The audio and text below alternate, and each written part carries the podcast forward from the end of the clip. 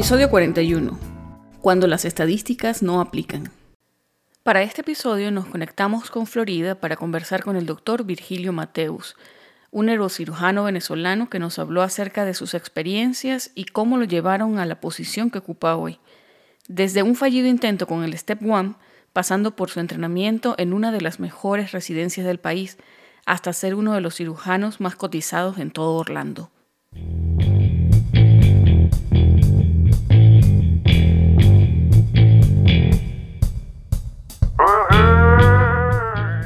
Escuchando Pluripotenciales, el podcast de la doctora Sheila Toro. Forma parte de una comunidad médica en la que se exalta cooperación en lugar de competencia y escucha voces auténticas que relatan historias de resiliencia, perseverancia y reinvención.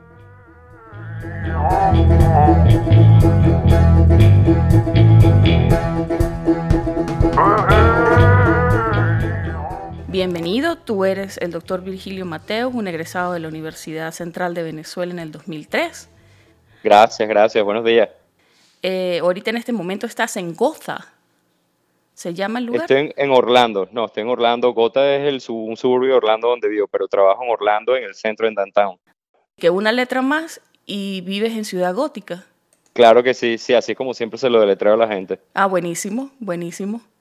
Sí, este, entonces, pues vamos a empezar por el principio principiante. Yo quería preguntarte acerca de qué te trae Estados Unidos, o sea, qué modela tu decisión cuando dices, ¿sabes qué? Yo me voy de Venezuela y me voy a ir a Estados Unidos. Claro que sí.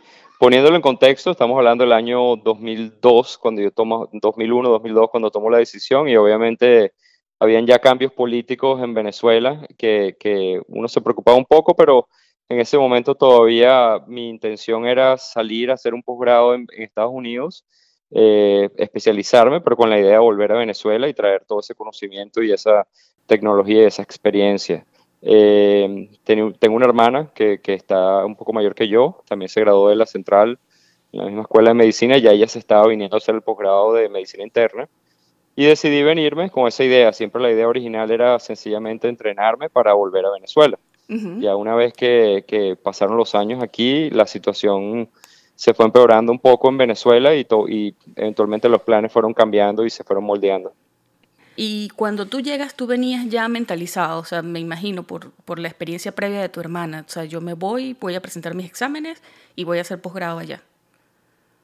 Bueno, era la idea. Yo empecé a estudiar para el, para el examen, los STEPS, a medida que estaba haciendo el año rural. Hice el rural en, en el municipio Sucre, en, en Petar, en, en, Caracas. Y mientras trabajaba de médico rural, empecé a estudiar para la STEP 1. Ah, la primera vez que lo presenté, eh, digamos que lo tomé un poco a la ligera la preparación y no hice ninguno de los cursos, sino que únicamente leí los libros por mi cuenta y leí algunos de ellos. No dediqué mucho tiempo a estudiar pensando que era algo sencillo y la primera vez que lo presenté lo, lo fallé, no pasé el STEP 1 la primera vez. ¿Lo presentaste allá en Caracas? Lo presenté en Caracas eh, la primera vez, correcto, sí, en esa época el Kaplan se podía hacer allá el, el STEP 1. ¿Cómo hiciste para superar esa, ese traspié? Porque justo te decía antes de empezar a grabar que yo sé de gente que se prepara, le dedica, le pone corazón a su preparación y sin embargo no pasa porque es un examen que es, bueno, sabemos, es, duro, es un dragón grandote.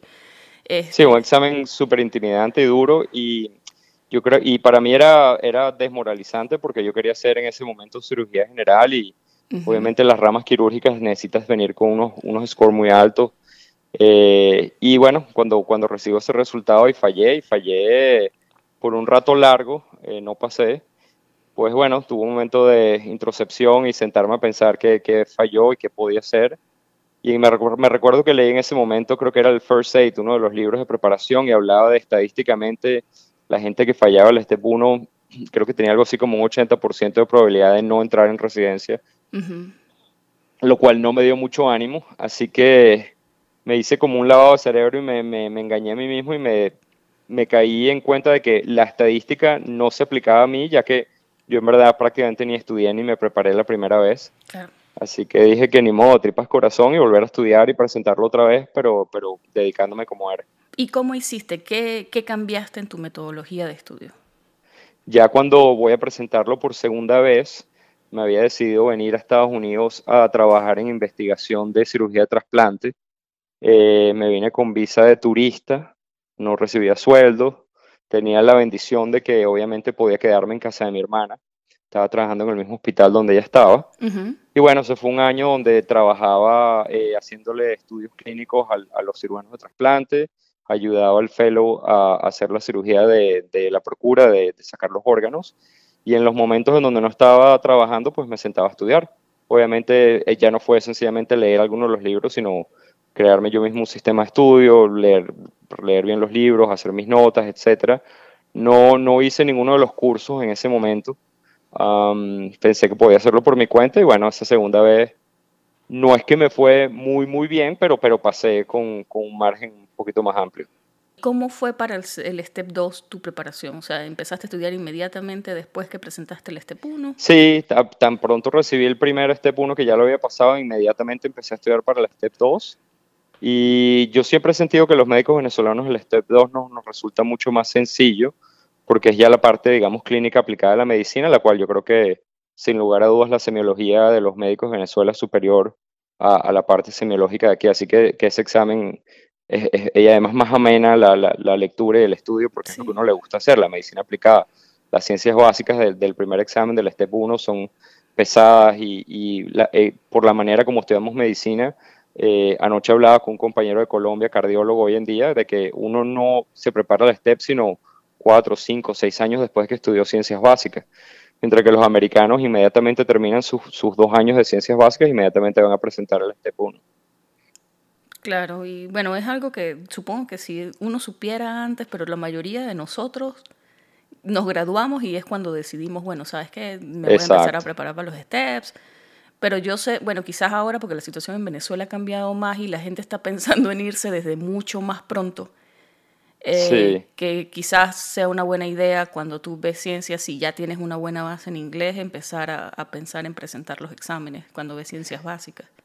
Y sin embargo es difícil porque tienen un, un, periodo de vigencia y si, si sale fuera de ese periodo de vigencia tienes que volver a presentarlo. Y como la carrera de medicina es más larga ya que acá, los tiempos se van poniendo cortos para uno. O sea, es, es difícil. Buen punto, buen punto.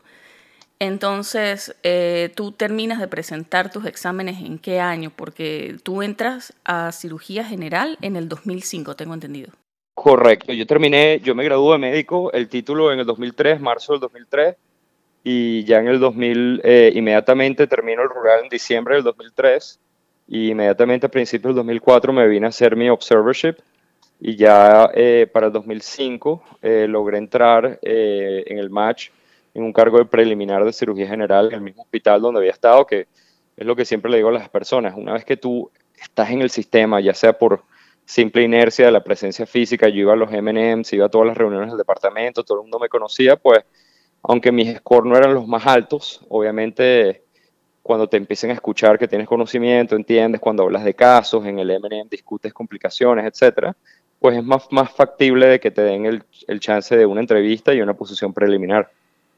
O sea que básicamente lo que hizo la diferencia en tu caso fue que tú probaste que tú estabas preparado para comenzar tu, tu residencia. Claro, y, y, y, como estaba haciendo el research con los cirujanos de trasplante, pues ellos obviamente, yo los ayudaba en, en, la cirugía en los cadáveres y los ayudaba con varias cosas técnicas quirúrgicas y ayuda a que ellos le, le hablaran a los del Departamento de Cirugía General, mira, él, él, tiene buenas manos, él sabe operar, etcétera, y eso, eso pesa lo que no trae el papel de la nota. Claro. No, bueno, buenísimo. Es un buen, un buen dato para la gente que quizás no tuvo los scores que estaba esperando para entrar a unos de especialidad quirúrgica. Tú estuviste allí en el hospital, eh, estuviste en Albert Einstein Medical Center en Filadelfia, ¿verdad? Por dos años. Sí, un año de investigación y dos años de cirugía general. Hice el primer año preliminar y cuando empecé a aplicar el segundo año, eh, me llamaron del departamento y me dijeron que me ofrecían el segundo año preliminar si me retiraba del match. Y en ese momento me pareció buena idea, así que me salí del match y acepté el segundo año preliminar. Eh, lo cual, como siempre, uno nunca sabe si las decisiones son buenas o malas, pero en ese momento pensaba que era más factible conseguir un cargo de tercer año, porque hay muchos programas donde los residentes de tercer año se van a hacer investigación, research, y eso crea aperturas de posiciones categóricas. Uh, sin embargo, me pareció que terminó siendo más difícil eh, esa opción que si de pronto hubiera tratado de, de machar un primer año categórico de una vez en mi segundo año. ¿Y por qué? Porque eso es un, buen punto. Sí, bueno, eh, yo creo que sencillamente, eh, hablando claro, mis, mis, notas en el examen del Upside, que es el examen de, de, cirugía general, yo siempre he sentido que soy muy malo presentando exámenes de selección simple, selección como el STEP y el, y el Upside, y mis scores tampoco eran muy buenos ahí.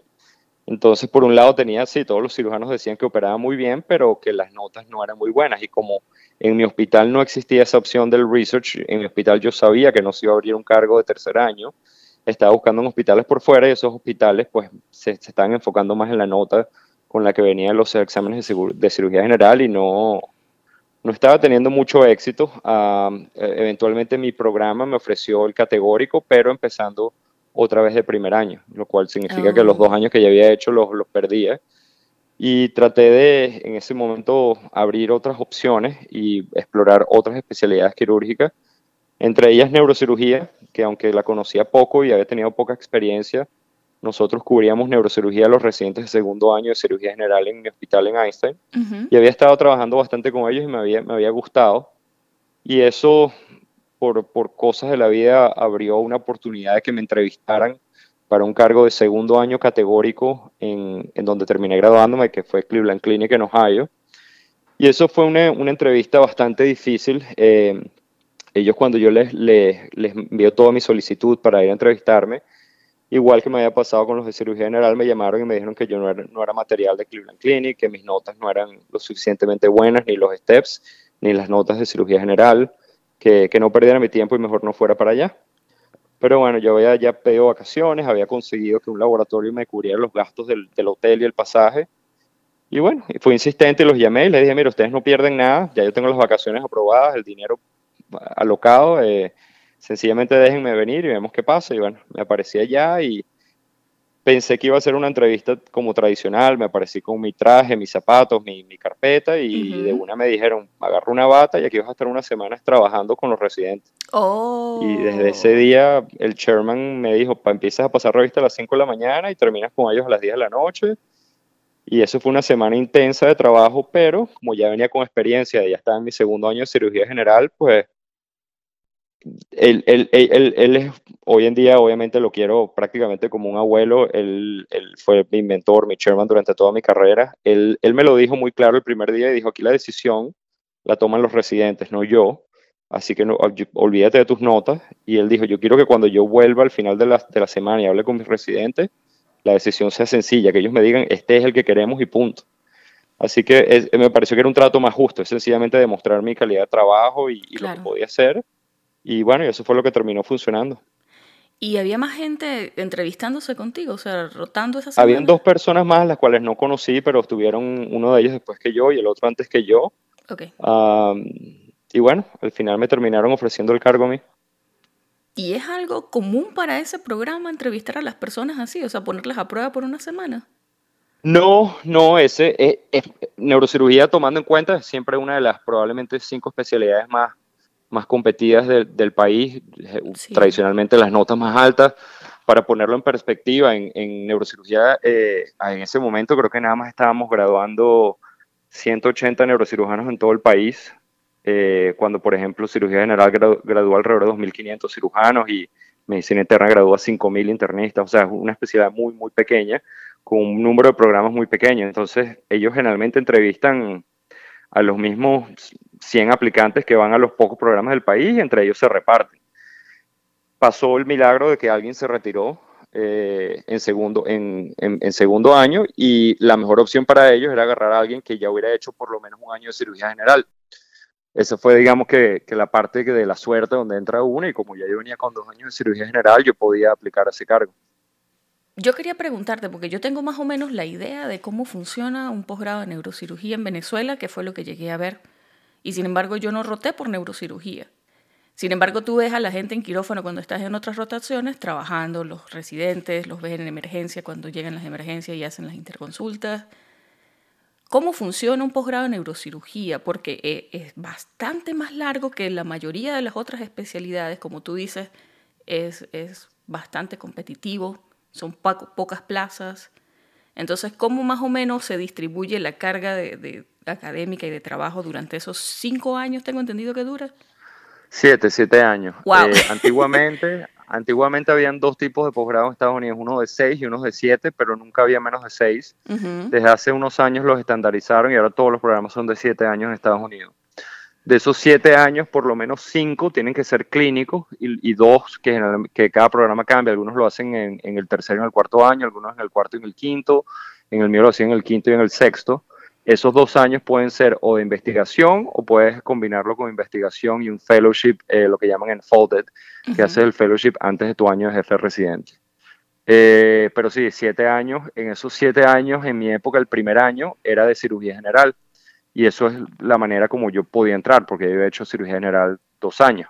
Hoy en día lo han cambiado y hay nada más unas pocas rotaciones de cirugía vascular y de neurología, pero ya no hay ese primer año que antes el, interno de neurocirugía se iba directo a cirugía general, ahora es directo desde el principio dentro del departamento de neurocirugía y tiene unas pocas rotaciones, pero mucho menos de un año en, en otras ramas. Pero tú crees que puede ser una buena idea para alguien que quiera aplicar a neurocirugía igual hacer uno o dos años preliminares? Diga, yo creo que siempre hoy en día lo que busquen es, sobre todo cuando uno viene como un foreign medical grad, alguien que tenga experiencia y mientras más experiencia clínica tengas, pues, pues más probabilidad que entres en un sitio y sobre todo que si ese año de preliminar que hiciste es en el mismo sitio, en el mismo programa hospital donde hay un posgrado en neurocirugía, creo que eso ya te abre una puerta trasera para la parte de la entrevista y de que, de que ya sepan de, de, palabra de, de, un cirujano general, neurocirujano, mira, esta persona es buena y vale la pena y ya te pone en otro nivel, en otra posición. No creo que sea la única manera, pero definitivamente todavía es una, una opción de cómo hacerlo. Eh, mira, estaba viendo y en tu currículum me llamó la atención que tú hiciste tu fellowship antes de terminar la residencia. Entonces me imagino que es eso que me acabas de decir, que de hecho tienes la Correcto. Yo hice en, mi quinto año eh, eh, research en laboratorio en, lesión de medular, en spinal cord injury, y el, y el sexto año hice mi fellowship de cirugía compleja de columna, que básicamente eres un fellow más igual que los otros fellows. Yo estoy era parte del, del, roster de fellows haciendo guardia de fellowship y hacía las mismas rotaciones de los fellows y los mismos casos de los fellows. Era para todo efecto exactamente el fellowship, lo único es que después de que terminé hice mi año de jefe de residente. Ok, dale, buenísimo. Mira, algo que tú me comentaste hace unos minutos antes de comenzar a grabar es que tú hiciste todo esto con tu visa J y tuviste que ir a través del waiver, lo que me dijiste, lo del Conrad y Entonces quería preguntarte un poco acerca de eso. Claro que sí. Y sin embargo, yo creo que, que, con todo lo de la visa J me, pasó algo que creo que a muy pocas personas le han pasado. Como la visa J te da siete años de entrenamiento máximo. Eh, yo, como venía de cirugía general, ya había quemado, usado dos años, solamente en que me quedaban cinco. Y ellos me estaban validando solo un año, o sea que me quedaban seis años más de neurocirugía que tenía que hacer obviamente la matemática no da, no cuadraba por algún lado. Yo traté de negociar con el programa de que me dejaran hacer solamente cinco años más para graduarme en seis, porque habían algunas personas que todavía los estaban dejando hacerlo, pero me dijeron de entrada que no, que no era una opción, que tenía que hacer mis siete años completos. Entonces eso creó un, creó un dilema porque finalmente me están ofreciendo un cargo, imagínate, categórico en neurocirugía en Cleveland Clinic, que imagínate, la mejor oportunidad del mundo. Y por un lado me veía ahorcado porque no me cuadraba la parte de la visa, no me iba a dar suficiente visa para entrenarme.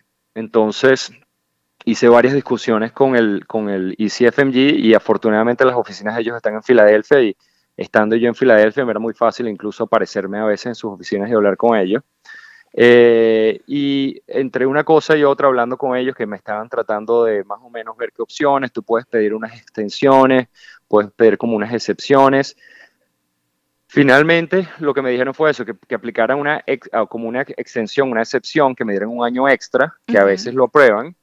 Y entre esa cosa me yo les dije, bueno, se me está acabando la visa de, cirugía general porque ya estaba terminando el año académico, eh, no ha salido esa extensión, ¿cómo, ¿cómo hacemos? Ellos me dijeron, bueno, sal del país porque no puedes estar aquí ilegal, vete a Venezuela, sigues tramitando la extensión y en el momento que se te aprueba, entras y empiezas en el programa fuera del ciclo en neurocirugía.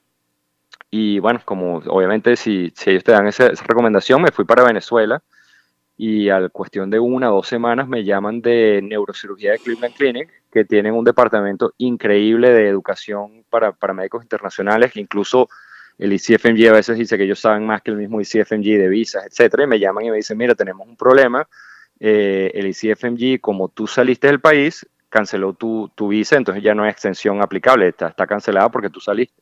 Mm. Y, y, le dije, bueno, pero como, como si ellos me dicen que salga, ¿cómo, ¿cómo iba a seguir yo aquí? Bueno, en resumidas cuentas, se acabó el año de cirugía general, se acabó la visa y, y ya no quedaba visa y no hay manera de aplicar una extensión, lo cual me deja otra vez con cinco años cuando tenía que hacer seis años clínicos que no cuadran. Entonces, bueno, me, obviamente pensé que iba a perder la posición, la plaza de posgrado y en varias conversaciones con el ICFMG finalmente no sé si fue un milagro o no, pero con la persona que me tocó hablar dije, bueno, pero esto es muy sencillo, tú estás cambiando de dos especialidades, de cirugía general a neurocirugía, nunca terminaste cirugía general, así que no se te aplica la, la ley de los dos años, de que tienes que retornar al país dos años, ni tampoco se te aplica la ley del waiver. Ella me dijo, esto es muy fácil, te cerramos la visa de cirugía general cancelada y te saco una nueva completa, nueva de cero kilómetros, de siete años para neurocirugía. Y dicho y hecho, fue lo que hicieron, me dieron una visa J completamente nueva y eso me permitió hacer eh, neurocirugía sin problema.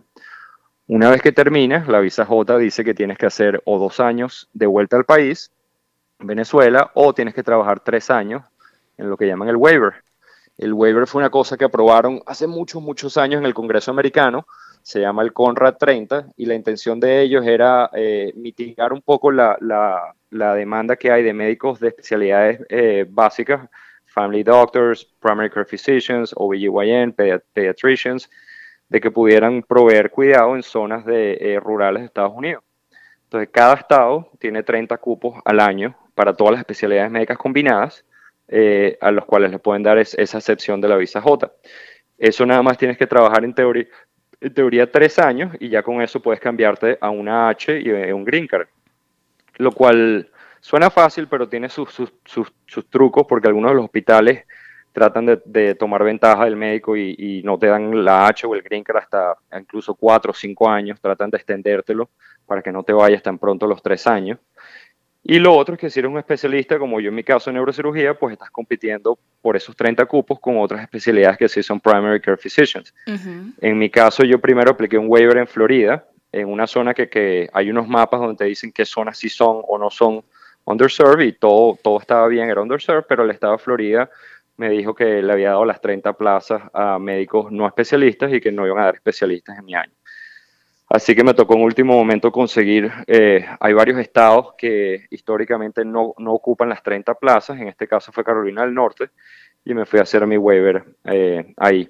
Hay otras maneras de hacer el waiver que no sean con el CONRA 30, hay una cosa que se llama el Appalachian, eh, el sistema de las montañas de las Apalaches, que tienen su propia excepción que no entra en el cupo de las 30.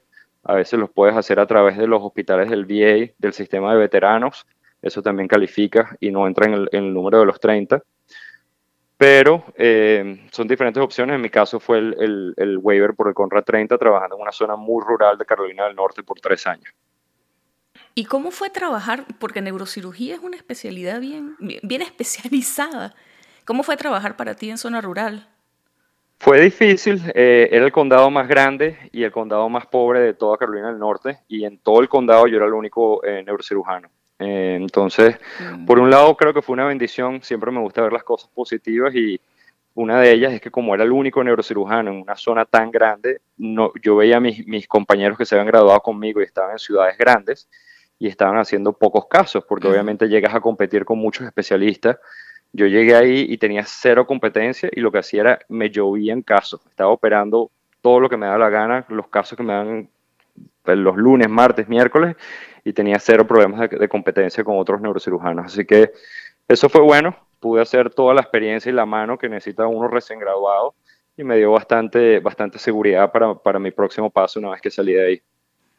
Entonces, eso fue, estamos hablando del Southeastern Regional Medical Center, ¿right? Ese mismo. Ok. Eh, ¿Cuánto tiempo estuviste allí? Tres años y tres meses. Ok, y a raíz de allí, o sea, ¿quién, ¿quién hace el sponsor para el paso siguiente? Porque el paso siguiente vendría siendo lo que tú dices, una visa de trabajo o vendría siendo una green card, ¿right? Correcto, ya una vez que tú completas el waiver que te firman, ellos hacen una carta, generalmente el CEO o el CFO del hospital diciendo que has completado los requisitos y se los mandas a inmigración. En teoría ya puedes aplicar una, ellos te, ya en ese momento tienes una visa H, una vez que empiezas el waiver ya te pasan a un estatus H. Eh, en ese momento tú empiezas a negociar con el hospital que ellos te hagan el sponsorship del green card. Eh, y hay mil maneras, a veces te dicen que te lo hacen y pagan todos, a veces te dicen que te lo hacen pero que tú pagas los gastos del abogado o a veces te dicen que te lo van a hacer, pero que esperes otro año y te tratan de sacar un cuarto, un quinto año. En mi caso, eh, mi esposa es colombiana, médico también, ella ya tenía su, su green card y sencillamente usé una ley que permite pegarse al esposo porque eh, ya nosotros estábamos casados antes de que ella tuviera su green card, lo cual facilita, entonces ya una vez que, que, que yo pasé al estatus legal, me pega el green card de ella y no necesité un sponsor. Y cuando terminaste tu waiver allá en North Carolina, decidiste, me voy por Orlando.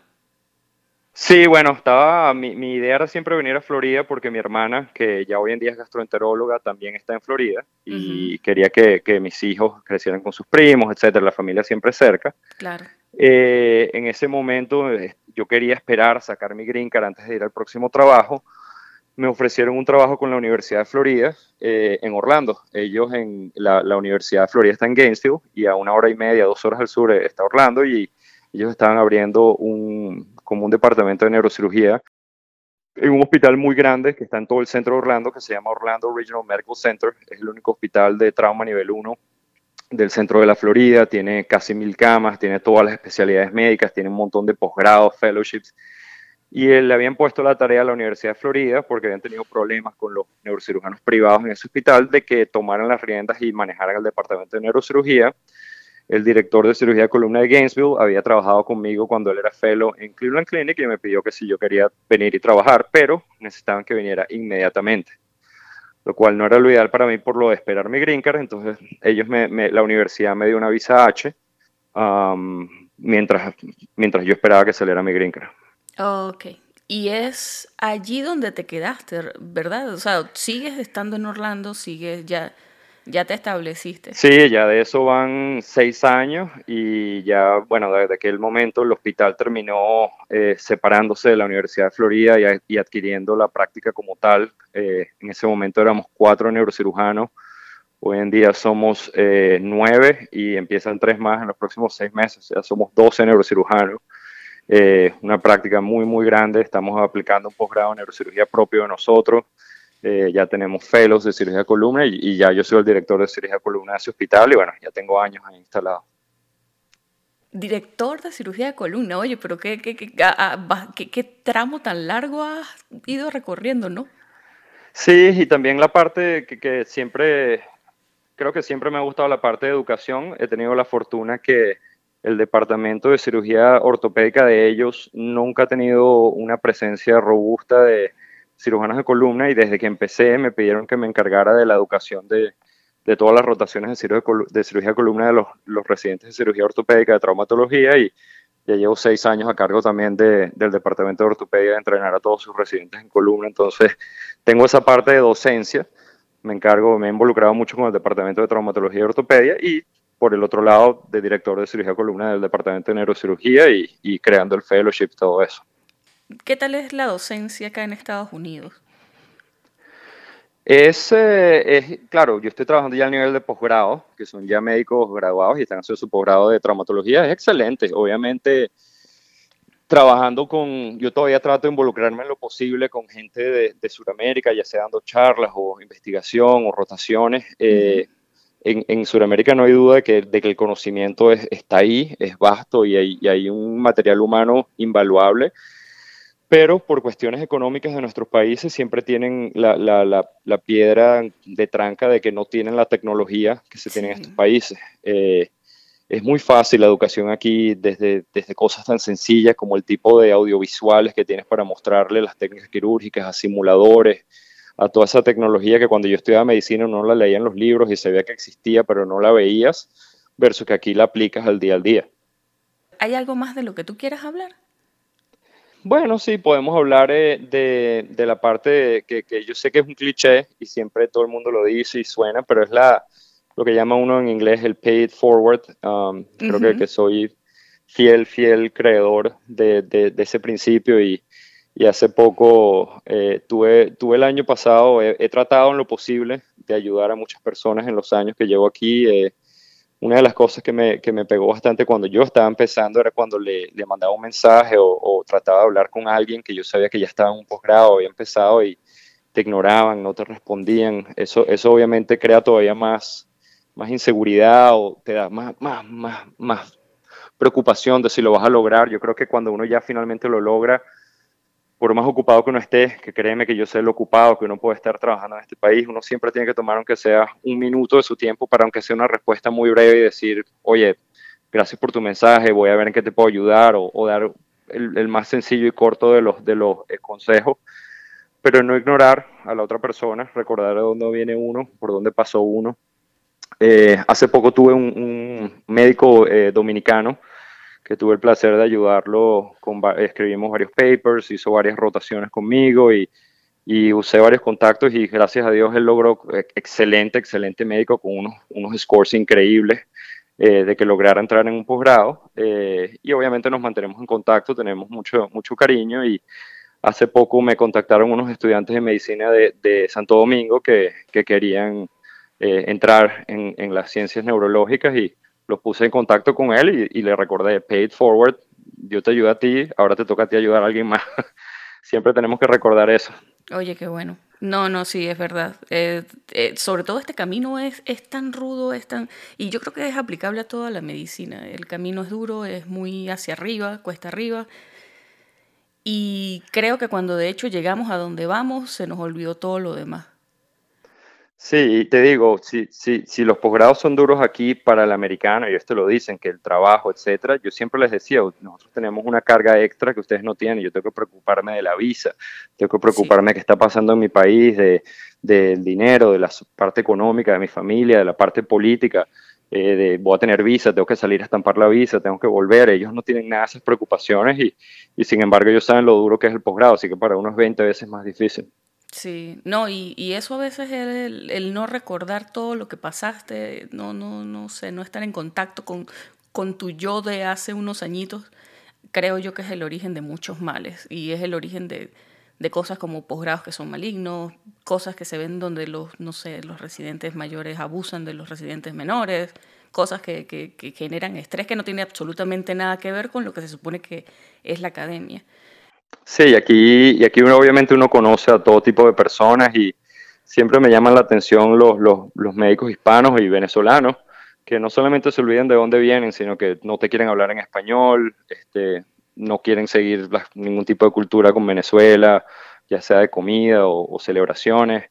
Se les olvida rápido a veces de dónde vienen, lo cual creo que, que, que, no es. Eh, todos empezamos estudiando medicina ya, así que probablemente teníamos otra idea y fue parte de lo que me, llenó mucho de venir a practicar medicina en Florida, cuando yo practiqué tanto en Filadelfia, en Pensilvania, en, en, Ohio, en Cleveland y después en Carolina del Norte.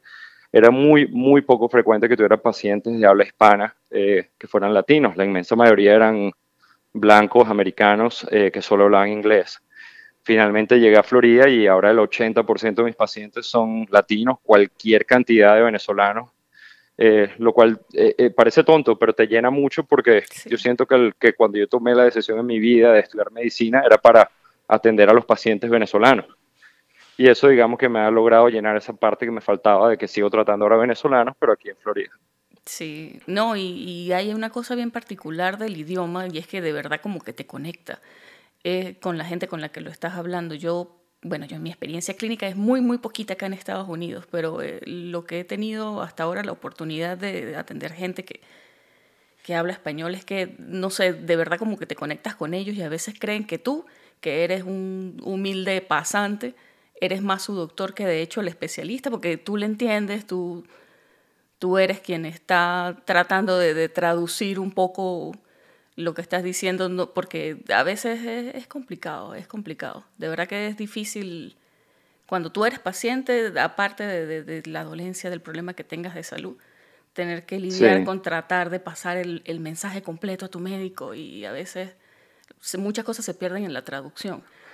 Claro que sí, y a veces esa, esa pequeña cosa que algunos pueden verlo como, como una debilidad o eh, un déficit termina siendo una, una, ventaja que tiene uno sobre los demás y a mí siempre me, yo, se los dije y no lo creían cuando, cuando yo empecé a trabajar con la Universidad, la Universidad de Florida en este hospital en Orlando, yo les dije a mis socios que ya tenemos seis años trabajando juntos, son todos americanos, y yo les dije que, que ellos iban a ver como yo en muy poco tiempo iba a ser el cirujano de columna más, más ocupado de del área de Orlando y, y, estaba convencido y no estaba equivocado y es por la parte de hablar español. Hay tantos pacientes hispanos que yo sabía que iban a venir a buscarme a mí en vez de ir a, buscar a un americano y, y termina siendo una, una, una, ventaja que tengo sobre ellos en vez de una desventaja que uno puede pensar porque yo hablo español me van a ver como, como alguien inferior. Depende de dónde practiques, puedes terminar siendo aventajado. Claro. Virgilio, ¿y tú crees que puedas ofrecer un consejo final para las personas que nos están escuchando, que quieran ir, sabes, que quieran hacer neurocirugía, pero quizás no se atreven porque es intimidante? Claro, claro que sí. Siempre, siempre las personas que me, que me hablan, me preguntan, me escriben sobre neurocirugía, siempre les digo lo mismo. Yo no soy quien para decirte que no se puede porque estadísticamente, si tú ves mi currículum y ves mi, mi historia, yo jamás he debido ser un neurocirujano. Eh, y terminé graduándome de uno de los mejores hospitales de este país, de Cleveland Clinic, y haciendo cirugía de columna y gracias a Dios he terminado en muy buena posición. Yo creo que parte, sin lugar a dudas, son los exámenes, eh, pero un parte, una parte muy, muy grande es lo que uno haga eh, como persona, dándose a conocer, trabajando hombro con hombro, metiéndose en el sistema. Así que, aunque le digan a uno que no se puede, que no va a pasar, me tocó, me tocó tener personas, me acuerdo claro, cuando estaba en, el, en cirugía general, haciendo una guardia una noche en cirugía pediátrica con un americano y le dije que me venía a entrevistar en neurocirugía en Cleveland Clinic y se murió de la risa en mi cara diciendo que qué decía yo perdiendo mi tiempo viniendo a entrevistarme, que jamás mm. alguien como yo le iban a dar ese cargo. Así que no dejen que nadie nunca les diga que no se puede, que, que todo se puede. Sí, además eso dice más de ellos que de uno. Claro que sí. Cada quien con sus limitaciones. En fin, bueno, de verdad, muchísimas gracias Virgilio por haber sacado tiempo de, tu horario, que sabemos que es súper ocupado, y, dedicarme estos minutitos para que conversemos. Y gracias porque estoy segura que tu historia va a motivar a muchísima gente. Porque de verdad que es eso lo que tú dices, estadísticamente es una cosa y tú te sales de las estadísticas, así que eres básicamente prueba de que es posible. Claro que sí. Y bueno, estoy a la orden para cualquier persona. Mi correo es mi nombre, mi apellido, Virgilio Mateus, arroba yahoo.com y ánimo y suerte.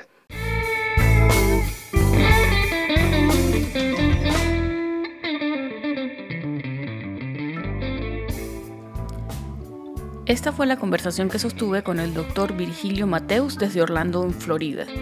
Si te gustó este episodio, compártelo con tus amigos y no olvides que puedes encontrarnos en pluripotenciales.com y en las distintas plataformas de streaming.